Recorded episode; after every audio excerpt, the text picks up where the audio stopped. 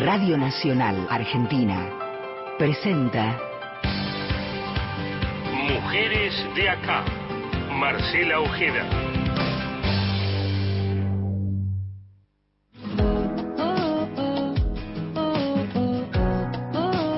Esto es Mujeres de acá. Historias, recorridos, militancias y activismos. Hasta las 20. Mujeres de acá. Con Marcela Ojeda en Nacional, la radio pública. Que estoy bien, que ya lloré, ya me levanté, bajé, bajo, uh, puro sentimiento. Hola, hola, hola, ¿cómo les va? ¿Cómo están? Bienvenidas y bienvenidos a otro Mujeres de Acá, este espacio que cumple, que estamos cumpliendo nuestra séptima temporada al aire. Hasta el año pasado compartíamos la conducción con Valeria San Pedro y pensaba en estas últimas horas, mientras ya de alguna manera hacían la tarea para este nuevo eh, para este nuevo programa que hemos charlado con capitanas de aviones comerciales, mujeres pilotos de helicópteros, con camioneras, con colectiveras, con choferes de ambulancias, con remiseras, con taxistas. Hemos conocido a las maquinistas de la red de subterráneos de la ciudad de Buenos Aires. Nos deben todavía, ¿eh? Mujeres en la conducción de los ferrocarriles. O sea que de alguna manera hemos copado el cielo, las rutas, las avenidas y debajo del asfalto también hemos escuchado en primerísima persona cada una de las historias. Pero yo estaba, estábamos en falta. Nos debíamos, les debíamos este programa y esto casi que me lo tomo personal.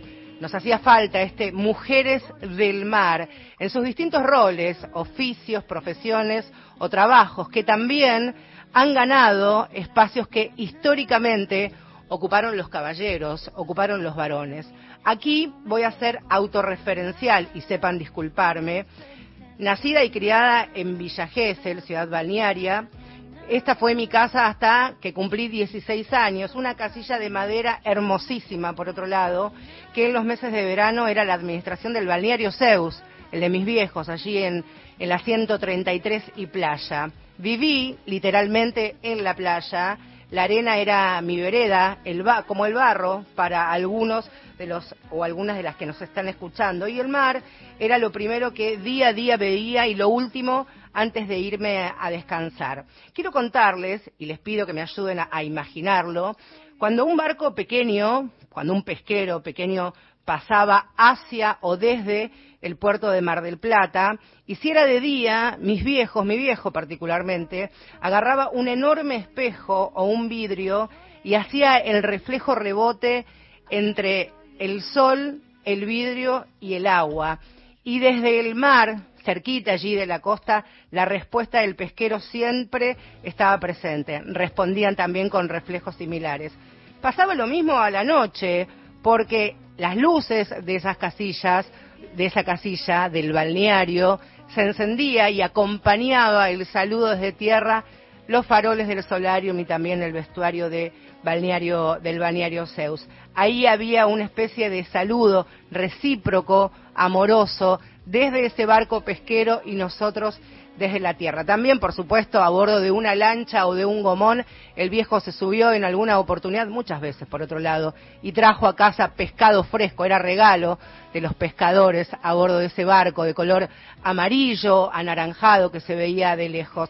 Así que ahora mismo este, los quiero invitar para que me ayuden a encender un enorme farol bien grande y podamos iluminar imaginariamente un barco pesquero, un barco pesquero que tiene una particularidad enorme, maravillosa para este espacio, porque vamos a hablar, vamos a iluminar y la vamos a saludar desde tierra firme a Nancy Jaramillo, mar, mar, platense, la primera capitana de barco pesquero de la República Argentina. Así que encendemos las luces de este enorme farol y te saludamos desde la radio pública en tierra. Nancy, bienvenida Mujeres de Acá. Mi nombre es Marcela Ojeda. ¿Cómo te va? ¿Qué tal? Buenas noches, Marcela. Bueno, muchas gracias por tu invitación. Preciosa la historia que has contado y sí, sí, se han escuchado, se han escuchado esas historias de, de los contactos que tenían los barcos pequeñitos, ¿no? Muy chiquitos, Con la gente de, claro. sí, con la gente, los terrestres le decimos nosotros. Sí. y sí, es así, es, un- es un- una alegría cuando uno ve a alguien que viene de, de tierra y bueno, es una forma de mostrar cariño esto de darle algo de la pesca, así que bueno, es muy es muy normal, pero muy bella tu historia, Marcela. No, bella, poderosa y potente es la, la tuya. Nancy, ¿qué edad tenés? Pregunto esto también para, para ubicarnos en el recorrido que, que has hecho hasta tu, oh, hasta tu, hasta tu actualidad. Ah, sí, no hay problema. Tengo 46 años. Jovencísimas, las dos tenemos casi la, la misma edad. Y uno dice, capitana de, de un barco pesquero, dice, algunos lo pueden decir, ah, mira, capitana, pero capitana de un barco pesquero, ¿cuántos compañeros varones hoy día te rodean o, o los que están en realidad bajo tus órdenes, bajo tu mando? Bueno, eh, hoy somos 30 en total, incluido, o sea, obviamente el capitán, y eh, no hay otras mujeres de momento en la marea, pero bueno, según qué embarcación vaya, este, varían los números. Eh, hace poco estuve de oficial en un barco más grande eh, que se dedicaba a otra pesquería y éramos 45. Dentro de esa tripulación estaba la enfermera y estaba yo, eh, las únicas dos eh, mujeres a bordo. Pensaba también, Nancy, mientras te escuchaba y también hacía la tarea y buscaba algunos detalles de, de tu historia y de tu vida. ¿Naciste en Mar del Plata?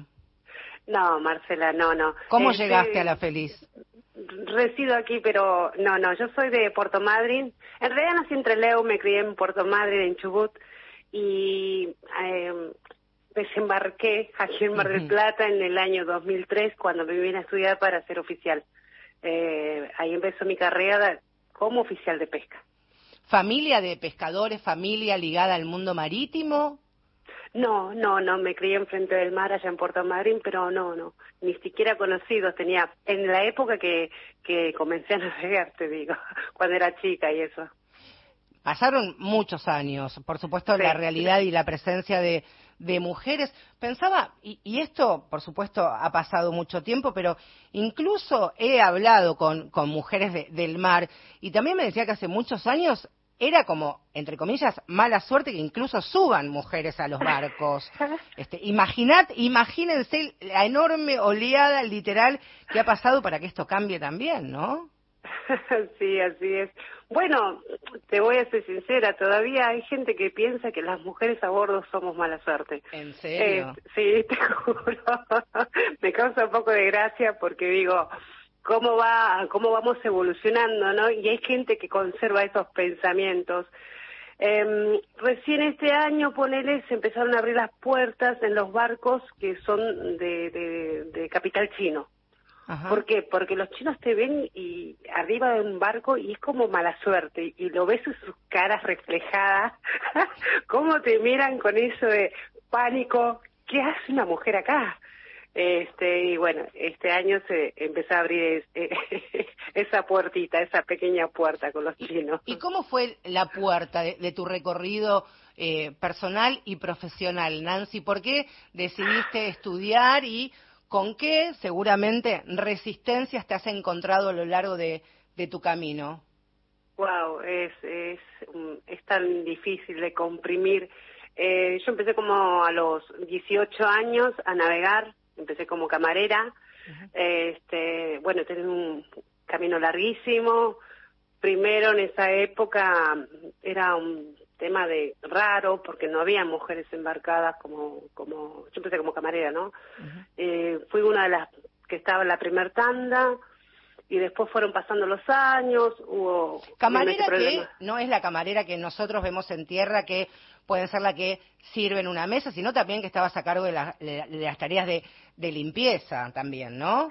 Exactamente, Claro. yo como camarera era para servir a la tripulación, servirle la comida, lavar los platos, lavar los baños, los pasillos. Tareas domésticas, literal, pero Exactamente. eh, sobre, sobre el agua, ok. sí, sí. Bueno, así comencé, así comenzó mi historia en el mar. Después eh, estudié para marinera, eh, porque obviamente en cada puesto en la embarcación tenés un sueldo diferente, depende del puesto que lleve. y ya que estaba en el mar, quería cobrar más. Entonces dije, si voy a estar acá, por X cantidad de tiempo, siempre pretendo cobrar más. Entonces fui, me capacité, hice, saqué mi libreta marinera, este, aprendí el oficio de marinera, y bueno, pasé por todos los puestos, empecé en el pozo, se llama, donde cae el pescado, bajando el pescado, lavándolo y colocándolo en pasillos para que la gente lo pueda clasificar. Disculpen si por ahí soy muy técnica, me cuesta hablar. No, yo eh, cualquier cosa que, que, no que no entendamos te te, Ah. te vuelvo aquí y te y te pregunto, no te preocupes, que hasta ahora Dale. estás espectacular, capitana. Gracias, Marcela. Y bueno, pasé después eh, como bodeguera, que es la persona que trabaja bajo 30 grados bajo cero, acomodando, estivando el pescado en la bodega. Después terminé como marinera de cubierta, que es uno de los oficios más pesados, porque ahí tenés que levantar cabos, cobrar cabos. ¿Qué es un cabo? Muy pesado. Un cabo es como una soga gruesa Sí. que de las cuales está agarrada la red o también son los cabos que cuando llegamos a puerto tiramos y enganchamos en el barco con el muelle para quedar eh, acoderado sería. Contabas que en, tu primer, que en el primer barco en el que estuviste eh, estabas vos sola como camarera. Después, ¿viste otras compañeras en otros roles, en otras funciones, en otras ocupaciones o siempre estabas sola y ellos? ¿Y los varones? Eh, mira, mi vida, la mayor parte de mi vida siempre estuve sola. Cuando estuve de camarera estuve sola muchísimos años. Después subí a un, a un merlucero este, y ahí había otra chica que era marinera, pero bueno, yo ya era oficial en esa época. Y cuando llego a la Vieira, donde estuve muchos años pescando Vieira, ahí llegué a tener una tripulación hasta de nueve mujeres. Mirá. Incluida yo, obviamente, como estaba como capitán y tenía mis, mis mujeres marineras y a una enfermera. Éramos, llegamos a ser nueve mujeres. Fue la embarcación que más mujeres tuvo en sus momentos. ¿Y cómo fue esa experiencia? Y como todo, eh, es lindo, como mujer te hablo, es lindo esto de tener una compañera con quien charlar, con quien, viste que las mujeres somos ya de por, de por sí más cariñosas, de apuntar de hablar de los hijos, tenemos toda esa empatía, ¿no? Entre nosotras. Y, bueno, después están los conflictos. Por que supuesto, nunca como en cualquier trabajo, lógicamente. Como en cualquier trabajo, pero no pasa a ser nada del otro mundo, digamos, es como todo. Y Decías algo bien. que decías algo que no es eh, menos importante, diría que todo lo contrario, que muchas de ustedes, aparte de estar embarcadas, seguramente muchas jóvenes, pero después otras a lo largo de, de sus años, mientras paralelamente continuaban con su profesión, habrán formado familias, se habrán casado, habrán formado pareja, habrán tenido hijos también, digo, también ensamblar todo eso en cualquier trabajo y en cualquier ocupación es recontra complicado, pero Sí. estar hasta 40 o 60 días fuera de casa es así, eh, es complicada. Es complicadísima no solamente para los hombres, eh, eh, un poco más para las mujeres, pero Claro. ¿sabes por qué? Por un tema de, de mirada social, de, de, de un tema cultural que hay, ¿viste? Porque nosotras como mujeres, y, y lo hablo en primera persona porque yo en algún momento tuve pareja y, y no es que dejé de navegar, navegaba menos, y era la que me tenía que quedar en casa y aguantaba que mi pareja en ese momento se fuera a navegar y qué sé yo. Cuando me toca salir a mí a navegar y a él le toca quedarse, fue todo un tema, ¿viste? Porque él decía, ¿cómo puedo yo quedarme en casa cuando mi mujer está navegando? ¿Qué va a decir el resto? Y bueno, te estoy hablando ya hace muchos años, hace como 15, 18 años, no me acuerdo ya. Y, y yo digo, pero bueno, lo tenés que mirar así. Si nosotras las mujeres podemos esperarlos a ustedes, ¿qué te hace creer que vos no me podés esperar a mí? Si voy a hacer la misma función que haces vos. Bueno, en ese momento no se entendió, obviamente la, la relación no prosperó, eh, pero porque está todo este pensamiento. La mayoría de las chicas que, que han navegado, eh, en su mayoría prácticamente eh, todas se han casado, se han juntado y han dejado la profesión.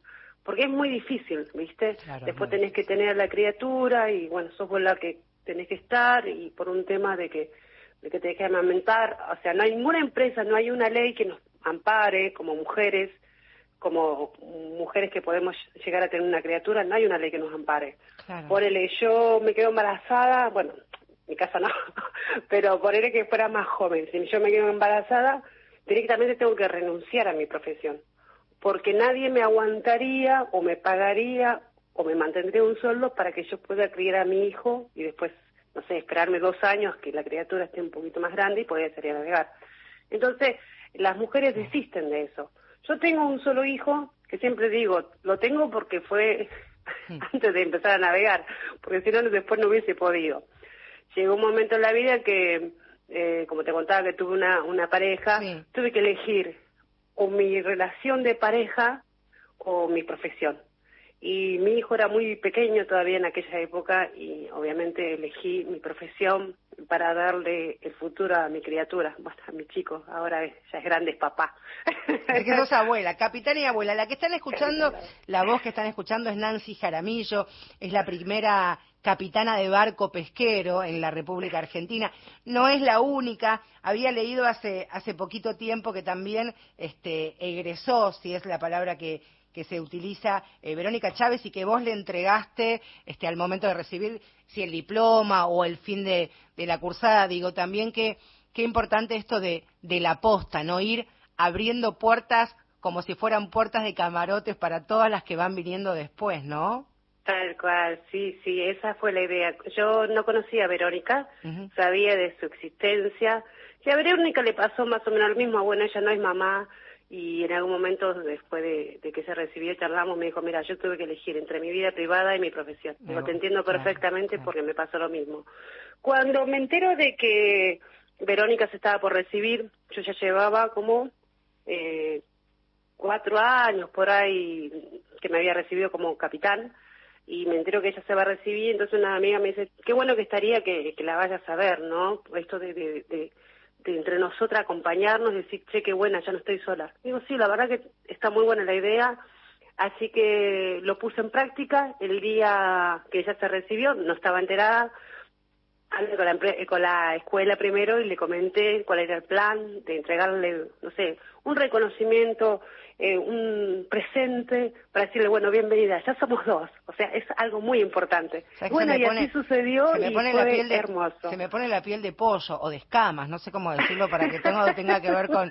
con el mundo del mar. Y, y esto es tan, tan importante, digo, para los que nos están escuchando, ¿Por qué es importante ser la primera, más allá de, por supuesto, marcar historia y marcar territorio y tirar redes, como decimos en, los movimientos de mujeres o los feminismos, para esto, para darle la posta a otra y esta otra luego vendrán más y así en cada una de las profesiones y ni que hablar, por supuesto, en estas profesiones u oficios que eh, históricamente han sido ocupados por los varones. Nancy, a mí me gustaría eh, que me cuentes cómo es un día tuyo de previa eh, a embarcarte, por ejemplo? ¿Cómo, ¿Cómo es tu lugar de trabajo? ¿Cómo es, este, cuánto tiempo de, trabajo tenés? ¿Cómo es la preparación? ¿Cómo es tu barco? ¿Cómo es la rosa de los... Quiero que me cuentes todo. ¿Cómo es, cómo es tu lugar de laburo? ¿Cómo es tu barco y cómo se llama también? Bueno, mira, eh, nosotros somos normalmente eh, personas que vamos de un barco a otro.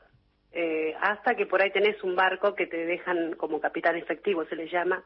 Yo estuve muchos años en el Erin Bruce, eh, de capitán efectivo. Mirá, y me sale como eh, efectivo, capitán, ¿viste? Porque ella está, ella está en nosotros, porque nadie te dice capitana, todos dicen capitán, que, seas, que seas mujer. Pero bueno, eh, ahora en este momento eh, estoy como capitán de del Lukin Yuanshu 278, que es un barco potero, mide 76 metros. Vamos a hacer una tripulación de 30 personas, es un barco nuevo que acaba de llegar de Argentina, que de hecho están haciendo los papeles para iniciar la campaña ahora en enero. Y estamos preparándolo, estos meses nos tomamos para prepararlo en qué? En colocar todo lo que sería el arte de pesca de los poteros, que es diferente a los arrastres, que por ahí vos tirás como bolsas al agua y ahí levantás el pescado. ¿Qué característica tiene un barco potero? Por el, que tiene tipo parrilla se le llama. Sacan, tienen como muchos bracitos por el costado, ah, ¿me entendés? Sí. Y de esos bracitos sale una línea que tiene como muchos anzuelos, entonces va hasta el fondo, primero largamos luces al agua, en, en la profundidad, ¿no? ¿Qué es lo que atrae al cardumen, al calamar? a la famosa raba. Claro. Entonces, cuando largamos esos anzuelos que suben y bajan, imagínense que tienen, no sé, pone 40 bracitos por cada lado del barco. Este, y eso, cada uno de esos tiene una tanza que sube y baja, sube y baja. Entonces el bichito cuando lo ve piensa que es comida, entonces si quiere se va y se prende. Y ahí cuando pegas el tirón para arriba y lo subís. Adentro. Esa es más o menos, claro, esa es más o menos la teoría simplificada de lo que es un potero.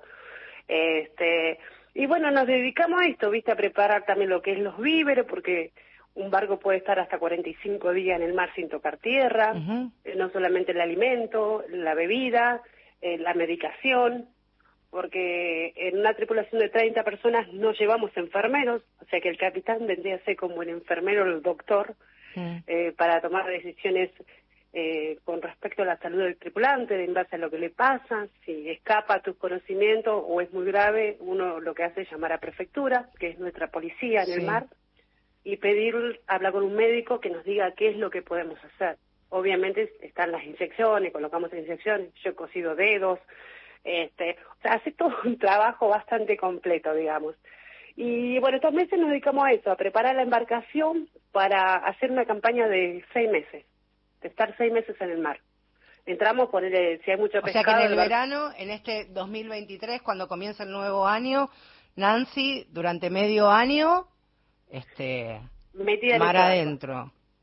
Sí, entraremos, ponerle cada 30 días, 24 horas, 18 horas, lo, lo que tarda en descargar el pescado y lo que tarda en embarcar el combustible y los víveres.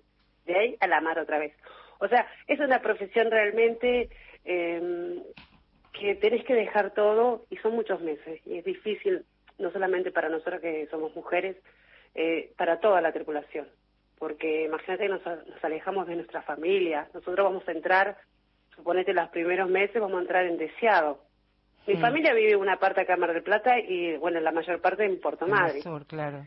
Entonces uno no puede ir a ningún lado, o sea, uno deja como el hogar, ¿no? Y, nada, se sube a esta navegación que es larga, es difícil. Ahora, pero Nancy, ya estamos para, despedirte. Te quiero hacer dos preguntas. Lo primero, ¿Elegirías otra profesión u otro oficio para tu vida? Y quiero quedarme con la pasión y con el amor con el que hablas de, tu barco, de tus compañeros. ¿Te verías haciendo otra cosa, sinceramente? No, sinceramente no, Entonces, lo, lo, vale. Y por otro lado, te quería preguntar, pienso en tu sala de mando, en la Rosa de los Vientos, en, ah, en el timón, están preparando el, el, barco potero. ¿Hay algo que tengas cerquita de, del timón que te acompañe siempre? Pienso en una imagen, en una estampita, en una foto, en un rosario. ¿Hay algo que sea eh, como parte tuya eh, que va a todos lados? Mira, cada embarcación, te sincera, cada embarcación tiene su, su virgencita o su santo.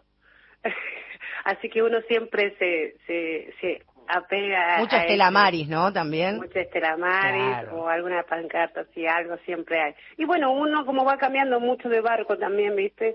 Te, te aferras a eso, porque sinceramente es muy importante eh, cuando estamos tan lejos eso es para nosotros súper importante. ¿Hay algo que se diga, Nancy, al momento de este, ya emprender el viaje? Eh, no sé, pienso en, en, un, en, una oración, en algo que se digan entre ustedes, en un canto, hay una especie de, en una plegaria, no sé, hay algo que, que compartan entre toda la tripulación al momento de, de ya comenzar el viaje? Sí, vamos con fe y que Dios nos acompañe. Decímelo más fuerte y con eso te despido. Entonces, en enero, cuando salga el potero, ¿sabemos el nombre? ¿Cómo se va a llamar? Sí, Looking. Ahí está. ¿Cómo va a decir la capitana entonces Nancy Jaramillo en enero desde Mar del Plata y durante seis meses? Vamos con fe y que Dios nos acompañe. Ahí está, Dios, Dios, a todos, este, te y los acompañen. Nancy, ha sido un gusto enorme, te abrazo, gracias por haber abierto esta puerta y todas las que se van a ir abriendo para las que te van a, suceder en, tu profesión. Te mando un beso enorme, buena pesca, capitana. Nos escuchamos y nos volvemos a hablar en cualquier momento. Gracias, Marcela. Un beso enorme. Hermoso tu programa. La verdad que te felicito. Estaba viendo ahí todas las entrevistas que has tenido. Y gracias. Gracias por el apoyo. Gracias por esto de visibilizarnos. Eh, las mujeres que, gracias a Dios, hoy nuestros compañeros nos están dando el espacio que realmente eh, estábamos preparados para claro cumplirlo. Merecen y corresponde. Abrazote enorme. Gracias, Nancy. Ahí está, Nancy Jaramillo, capitana de barco pesquero, la primera de la República Argentina. Esto es Mujeres de Acá, ya seguimos.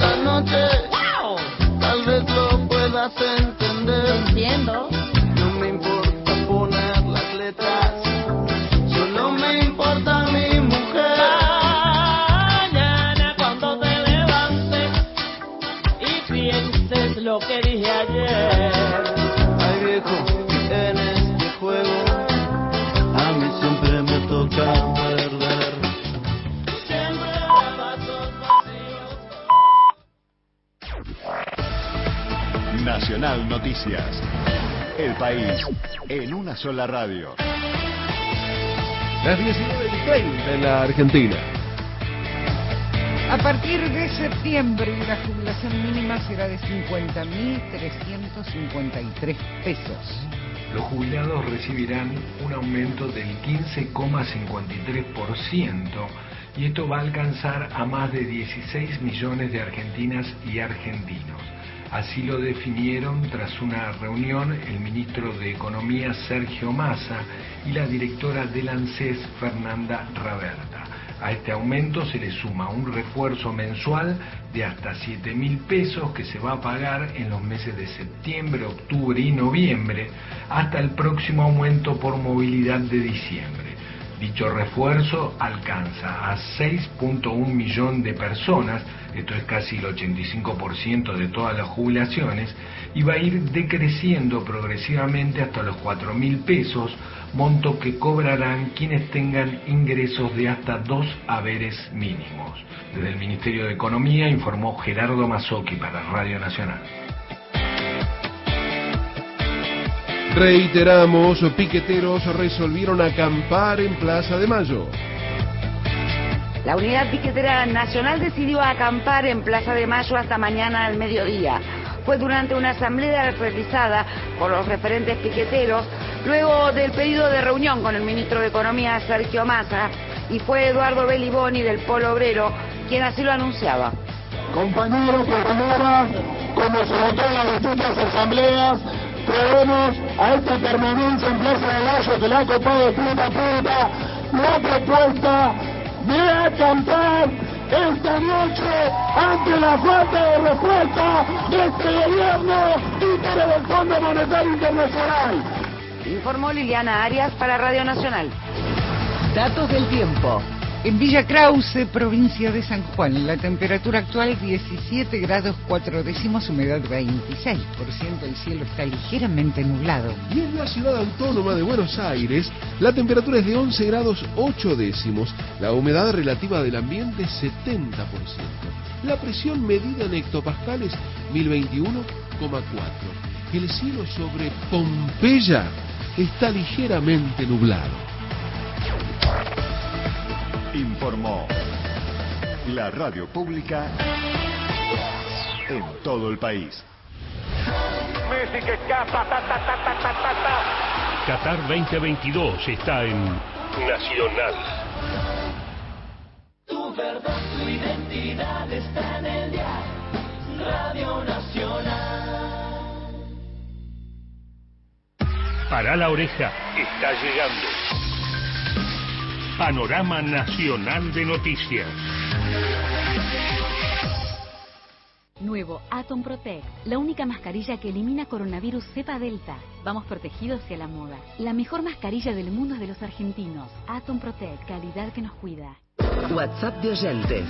WhatsApp nacional 11 3 870 7485.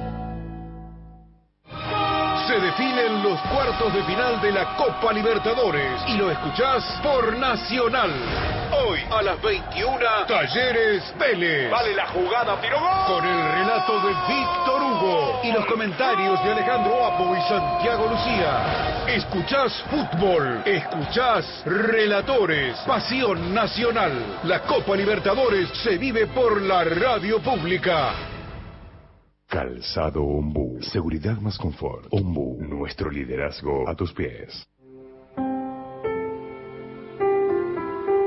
Cuentos de Medianoche. Quique Pessoa. Lunes a viernes. 0 a 030. Somos Nacional. La radio pública.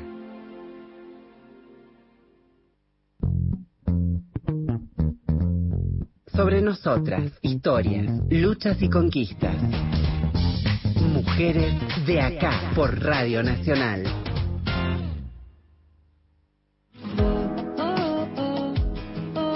Seguimos aquí en Mujeres de Acá, Mujeres del Mar, hasta las 8 de la noche aquí en la radio pública. Quería contarles nada más información que me compartieron desde el Centro de Patrones y Oficiales Fluviales de Pesca y Cabotaje Marítimo. Son hoy día cerca de 2.500 los afiliados activos que tiene la asociación de los cuales, de las cuales 40 son mujeres.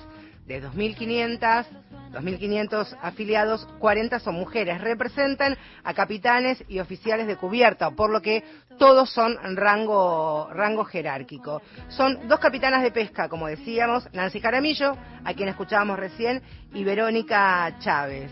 Después son tres patrones de remolque, que son buques de menor porte, cuatro son oficiales de primera, dos son vaquianas, conocedoras como nadie de el río Paraná, y el resto son segundas oficiales. ¿Es poco 40 sobre 2.500, eh, sobre 2500? Por supuesto que sí, pero insisto, son rango jerárquico y son mujeres que hasta hace menos de 15 años prácticamente tenían el ingreso vedado o complicado para alguna de sus profesiones, trabajos u oficios que tienen que ver, insisto, con eh, oficiales de, de pesca y el mundo relacionado al cabotaje marítimo. Ahora, salimos un ratito del agua, pero unos minutitos nada más, este, ponemos primera, claro que sí, ¿a quién presentamos? A las compañeras.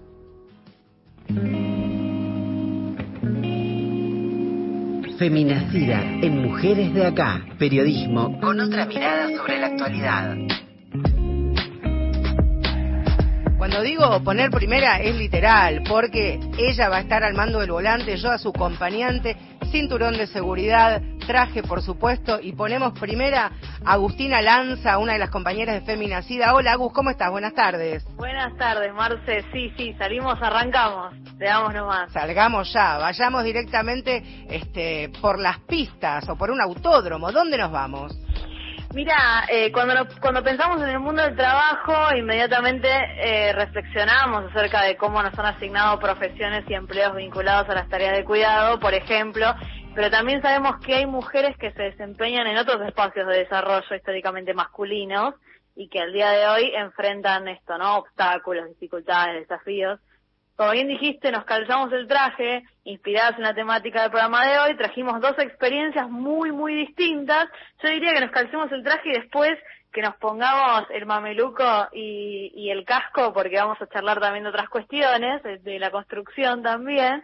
Eh, pero en la primera experiencia, como bien dijiste, eh, queríamos traer al Vitarti Team, eh, que es, entre otras palabras, el primer equipo mundial de automovilismo profesional compuesto por mujeres. Eh, y bueno, tuvimos la oportunidad de charlar con, con Tamara Vital, que es la fundadora de, este, de esta iniciativa. Me gustaría que la escuchemos y después arrancamos. Dale, claro. El Vidarti para nosotras no solamente es un equipo de carreras donde uno va a buscar los mejores resultados a través de la experiencia y el conocimiento que va adquiriendo carrera tras carrera, eh, donde también además obviamente se vuelca la pasión y el amor que uno tiene por este deporte, sino que nos encontramos con algo totalmente distinto a medida que iban pasando los meses. Creo que uno iba tomando dimensión de lo que estaba logrando y de la puerta que estaba abriendo no solo en el automovilismo, sino que también en el mundo motor en general, ¿no? Eh, en los talleres mecánicos, en las industrias automotriz. Eh, creo que nos encontramos con muchísimo más trabajo de que el que tal vez veníamos mentalizadas con el, el hecho de decir, bueno, trabajemos para lograr los mejores resultados como cualquier equipo normal. Y, y hoy nos encontramos impulsando a muchísimas mujeres a, que tal vez tenían los sueños medio trunca- truncados para pertenecer al automovilismo o a los talleres mecánicos y darles la fuerza para, para volver a pelear por sus sueños y demostrar que nada es imposible a raíz de, obviamente, siempre muchísimo esfuerzo, trabajo y sobre todo respeto para con uno mismo y los demás. Ahí está, respeto para con uno mismo y para con los demás. Aquí sí o sí hay laburo en equipo, ¿eh? no hay forma de pensar el automovilismo y cada uno de los equipos de competición que no sea en equipo. Totalmente. El proyecto, como bien dijiste, lo integran además Julieta Gelves, que es pilota, y Agustina Carreira, que se desempeña como mecánica. Te cuento algunos datos sobre el Vitarti. En su primera carrera lograron un podio eh, de, en el segundo lugar en el Top Race, donde también compiten varones. Eh, esto dicen las compañeras, ¿no? Además de generar eh, además de sumar eh, mujeres, más mujeres en el automovilismo y mostrar su capacidad, también está bueno poder disputar esos espacios y que haya inclusión y que de repente haya mujeres y varones eh, eh, corriendo autos, ¿no? Eso es súper interesante. Y sabemos que estas experiencias inspiran a otras. Eh, si te parece, volvemos a escuchar a Tamara en relación a esto. A ver. No es difícil eh, cruzar la bandera cuadros, no creo que sea imposible. Luchamos y trabajamos para eso y, y sobre todo eh, el ánimo que nos dan, ¿no? Los mensajes que recibimos y las chicas que nos dicen volví a estudiar o che, quiero ir a las charlas de mecánica básica que están dando porque me interesa y quiero ver si me gusta realmente esto. Eh, o che, quiero aprender un poquito del auto porque tengo un auto de calle, o las, voy a ver una carrera porque están ustedes. Eh, la verdad que, que eso nos inspira y nos, nos motiva muchísimo a, a seguir tratando de que, de que hayamos mujeres que vuelvan a, a aprender esa chispita por, por este deporte y desde cualquier rubro, repito, eh, y sobre todo para que, que no queden sueños truncados, ¿no? Eh, que no queden sueños truncados no por ganas, sino por, por trabas que uno pone. Ahí está, pienso también en algún momento el, el cantar de los pajaritos este, se llega con el rugir de los motores, ¿no? También como este, las dos cosas pueden ir de la mano en definitiva, que tiene que ver con preparar equipos de, de competición para el automovilismo y que las mujeres también se animan y que las marcas, los sponsors que vemos que copan todos los autos, los cascos, los trajes, demás, apuesten a, a las mujeres, ¿no?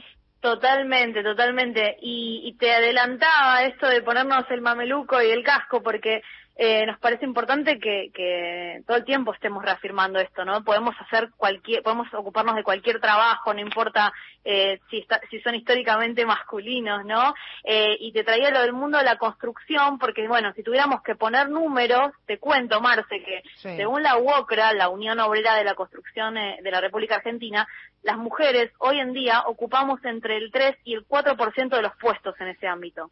¿Cómo? Como albañilas, oficiales de pintura, electricistas, en dirección y proyección de obras. Solo en Buenos Aires, tan solo en Buenos Aires, existen más de 1.400 trabajadoras desempeñándose en obras. Eh, es un dato bastante interesante y sumado al, al Vitarti Team también te quería contar, te quería comentar la propuesta Mamá Construye en este Claro. sentido, ¿no? Eh, que es impulsada por María Gabriela Tomasoni. A mí me gusta mucho porque tiene un lema que dice, no me des flores, dame herramientas. Eh, ella, la periodista, decidió emplazar este emprendimiento independiente que ofrece, eh, entre otras muchas cosas, servicios de, de remodelación y restauración de hogares. Eh, lo más interesante, Marce, yo que soy un, a mí me pasa que soy un queso con todas las cuestiones de la casa y siempre estoy necesitando que un varón me venga a ayudar.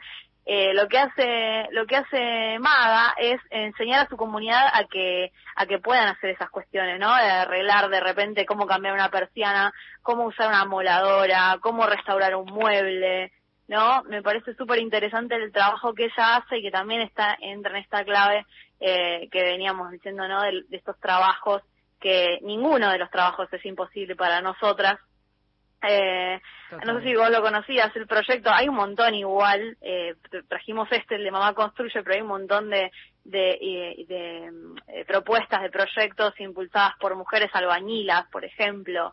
Eh, todo eso nos parece súper súper piola y Para aprender también, ¿no? Y perder incluso la- las propias limitaciones, los miedos y los, y los prejuicios que una se, se puede llegar a imponer. Te quería mencionar, sumar, eh, a ella también le preguntaron qué querés para tu cumpleaños, qué querés de regalo, y ella dijo un karting. Se llama Fran- Francesca Liardet, tiene ocho años, es de. Entre Ríos, aparte de correr en karting, esta piloto de ocho años, también es bailarina de folclore. A todos lados va acompañada por, por sus viejos. Se hizo viral hace muy poquito tiempo cuando ganó una carrera, cuando llegó allí a la bandera a cuadros y se emocionó detrás del volante de este karting. Porque también es cierto, en el mundo del automovilismo, no es, porque, no es porque sea especialista, pero tengo un marido del que aprendo también. Esto sepa lo que he aprendido de automovilismo. Sé lo que es la chicana, la pole position, te sé todo, me veo todas las carreras. Este, Sí. Todos este, los corredores y las corredoras profesionales empezaron en su mayoría con, con el karting a dar sus primeros, sus primeros pasos o sus primeros metros, así que acuérdense de este nombre, esta pibita que es hermosa entrerriana, Francesca Liardet, apenas ocho años, piloto de karting. Nos encontramos la semana que viene, no porque hay fútbol, creo. La otra, nos reencontramos, ¿te parece? Nos reencontramos y gracias por darme la historia de Francesca. Un beso enorme, ahí estaba. Un beso grande, Este, que gracias. Agustina Lanza, compañera de Feminacida. Nos quedan 16 minutos, no se vayan de ahí. ¿Por qué? Porque claro, no estoy mareada. Puedes estar mareada si estás en un barco. Vamos a volver al puerto, ¿eh? Abríguense porque hace frío en el puerto de Mar del Plata. ¿Viste cuando te dicen laburar es hombrear bolsas en el puerto? Bueno, por ahí viene la próxima nota. No te vayas. No, no puedo creer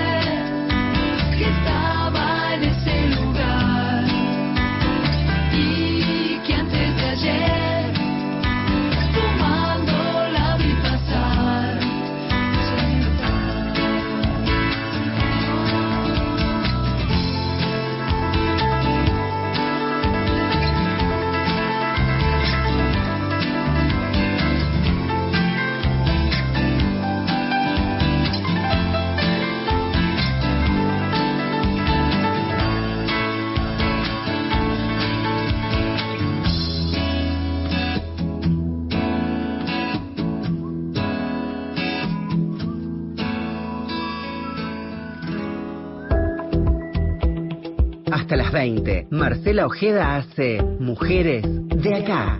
Un espacio sincero, federal, abierto y de intercambios, donde cada semana las historias circulan y nos reencuentran. Mujeres de acá.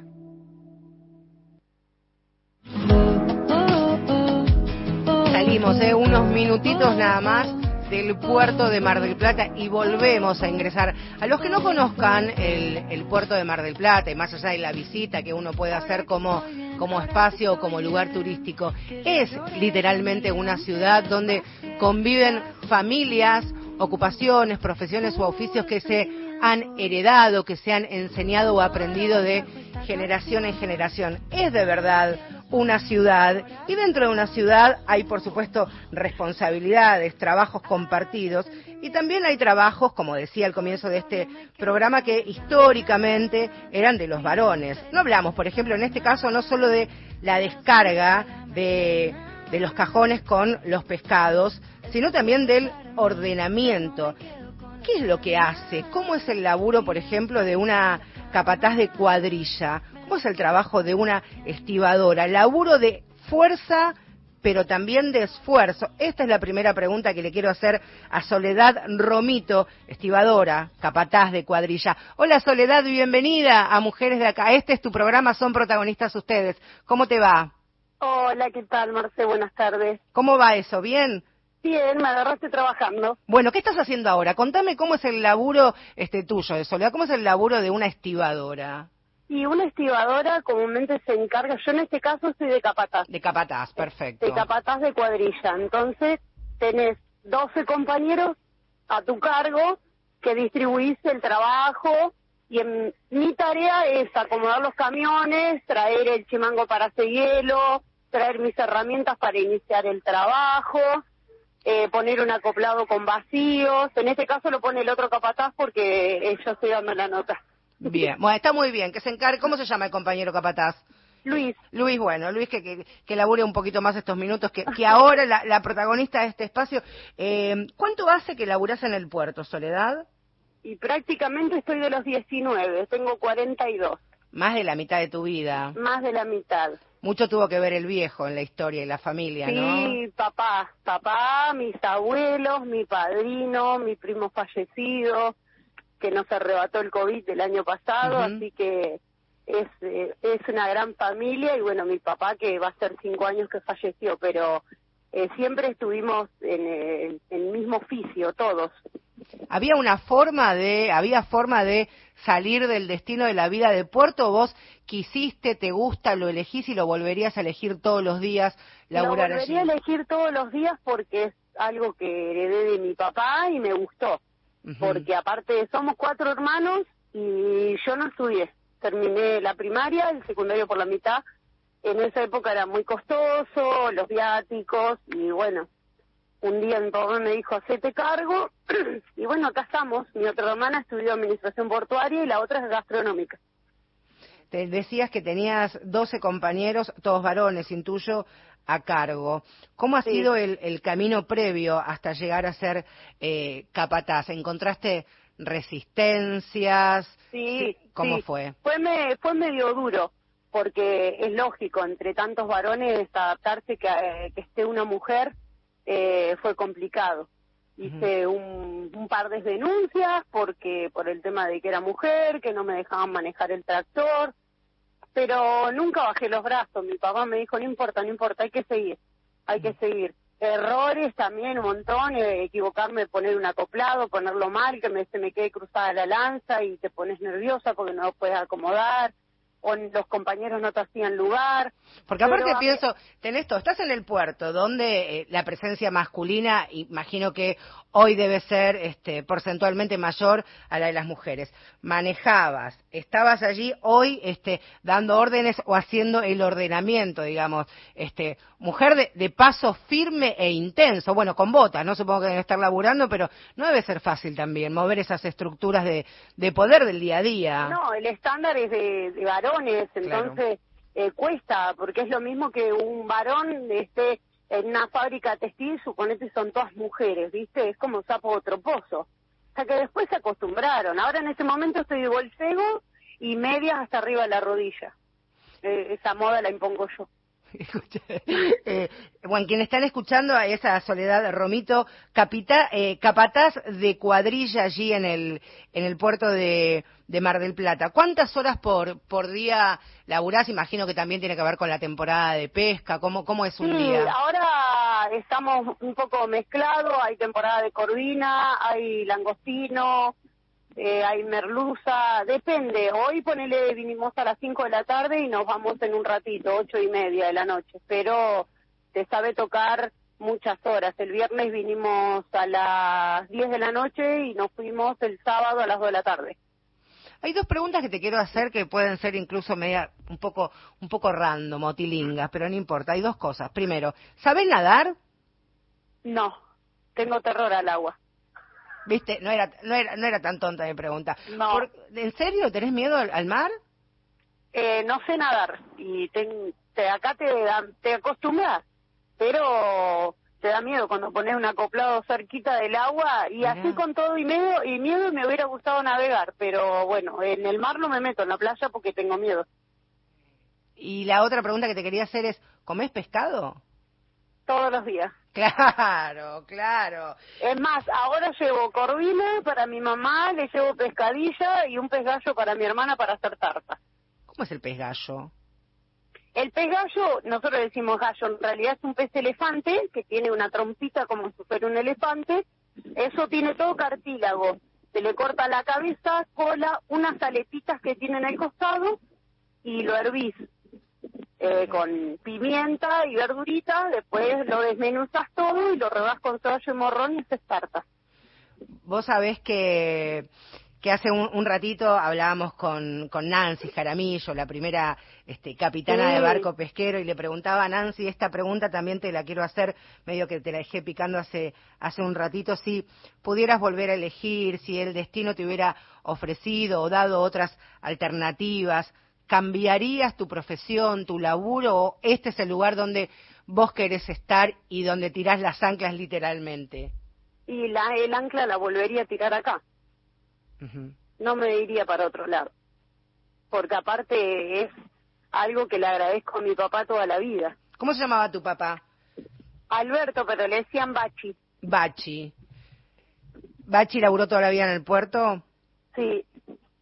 Igual que toda Sí, la familia. Estuve con él un tiempo trabajando. ¿Cómo fue trabajar con, con Bachi? Aparte, imagino de aprender un, un montón y verlo desde la admiración, pero también este hombro a hombro. Nos tenía los, Bachi nos tenía los chiflidos, a mí, a mi hermano, tipo como los perritos. Le digo, ay, me pusiste un nombre, deja de chiflarme, le decía. Eh, no, era cómodo. Era cómodo porque me enseñaba mucho. Eh, por ahí él venía y me decía, ¿contaste este acoplado? Hay tanto. Le digo, ah, tan inteligente que sos vos. Y había lo que él me decía, claro, porque ya estaba, ya con el tiempo después aprendés que mirando un acoplado ya le sacás las filas que tiene. El acoplado es un acoplado que viene con vacío para reponerle al barco lo que vos sacaste. y él ya sabía, obviamente, me enseñó los oficios, porque acá se cambia de oficio. Claro. Eh, cuando él me decía que cambia de oficio, yo digo, ¿qué, ¿qué es eso? Claro, era cambiar. Ahora el barco está, el que estoy descargando en este momento, está la pareja con otro barco. Pescan juntos. Hace un viaje más y luego arma anchoita. Entonces se dice cambio de oficio. Entonces vos tenés que saber cuánto hielo va, cómo va armado, eh, va armado diferente la bodega. Hay que prestar mucha atención con el tema cuando lo descargas, que tenés que lavarlo muy bien por el tema de la anchoita, que, que no se tapen los chupones, porque eso es muy peligroso y va gente a bordo. Soledad, la- Entonces, la, bodega qué temperatura puede llegar a tener? eh, menos cuatro grados más o menos. Y algunos pesqueros, me, me contaba también Nancy hace un ratito, que pueden llegar hasta menos 20 también, ¿no? Los grandes, Sí. los, los más grandes de todos, digamos. Eh, sí, los poteros. Los poteros, sí. Por eso cuando vos descargas un potero que es todo congelado, es media hora y subís. ¿Cómo es tu- cambian. Le preguntaba a Nancy ya este, hace un ratito cómo era cómo era su sala su sala de mando, cómo era su rosa de los vientos, cómo era su timón, si, su, su timón, si tenía estampitas, si tenía eh, algún recuerdo. ¿Cómo es tu anotador, tu carpeta? Si haces este, todo tu, tu, tu orden del día a mano alzada o con una tablet o como el teléfono. o con No, teléfono. mano alzada, amarse porque no sé nada de computación. Soy muy básica, Facebook nada más manejo. Y hasta por ahí nomás. Cuaderno y anotador como el que usamos los periodistas en la calle, digamos. Exactamente, agenda calculadora con linterna rosa. Muy bien, muy bien. Y mi agenda puede ser roja, mi hermana un día me compró una de leopardo, le digo, Daniela, ¿cómo de leopardo? Quería ver al puerto. Una de las sirenitas, claro, con una aleta de tiburón, claro, Sí, tenía, claro. tenía algunos, eh, mi sobrina sabe pegarme de figuritas, eh, mi agenda yo tengo que anotar todo, anoto el reparto, qué camión se llevó tanto, qué no, por si hay, para que no, ten- no tengamos diferencia con el dueño del barco. Entonces tenemos, yo tengo tanto, el dueño del barco tiene tanto, se repone tanto, eh, es- tenés que llevarte un control, yo prácticamente llevo un control muy específico porque no me gusta equivocarme y, y trato de anotar todo prolijamente y después le paso a mi hermana, que es la que está en la oficina. Bueno, anota en tu agenda que cuando vengas a Buenos Aires o cuando ¿Quién te dice podamos hacer este programa desde el puerto de Mar del Plata? Este, anotá que está la, la promesa de, de, de encontrarnos y poder este, vernos personalmente. Te quiero mandar un beso enorme, Soledad, a vos, a tu familia. Gracias a usted por acordarse. y también el amoroso el amoroso recuerdo que tuviste para para con tu papá, así que también de alguna manera en este espacio lo, lo hemos este, traído aquí en tu recuerdo, en tu homenaje. Te mando un fortísimo abrazo y a trabajar, porque Luis también, si queremos equi- equidad, vaya mujer entonces, al laburo. Un beso grande. Sí, porque están a los gritos, me alejé, me tuve que alejar como una cuadra. Bueno, que espere, anda caminando despacito, tranquila, respirá. y Como listo. mi papá decía, como el cangrejo, vení para atrás caminando. Ahí está, que esperen. Abrazo fuerte para vos y para todos tus compañeros. Muy amable. Un beso grande. Un beso. Gracias. Puro sentimiento. Tanto dolor trajo esta canción. Ya estamos, ¿eh? nos estamos yendo, estamos en el estribo, en realidad en la escalerita, prácticamente llegando al puerto para cada uno volver a su casa. Hicimos este programa que a mí me encantó, Miguel Ángel Gauna en los controles, Gustavo Kogan en la producción periodística, mi nombre es Marcela Ojeda. No quiero irme, y perdón, el servicio informativo de la casa, sin saludar a los cronistas y las cronistas de exteriores, principalmente de esta casa, Hernán Mundo, la Lili Arias, que la escuchamos hace un ratito, Cristian Varela, y los acreditados también, porque muchas veces también está en la calle, así que abrazo fuerte para todos los cronistas exteriores y por supuesto de las radios de, de nuestras provincias. Fuerte abrazo, hasta la próxima, gracias por estar ahí.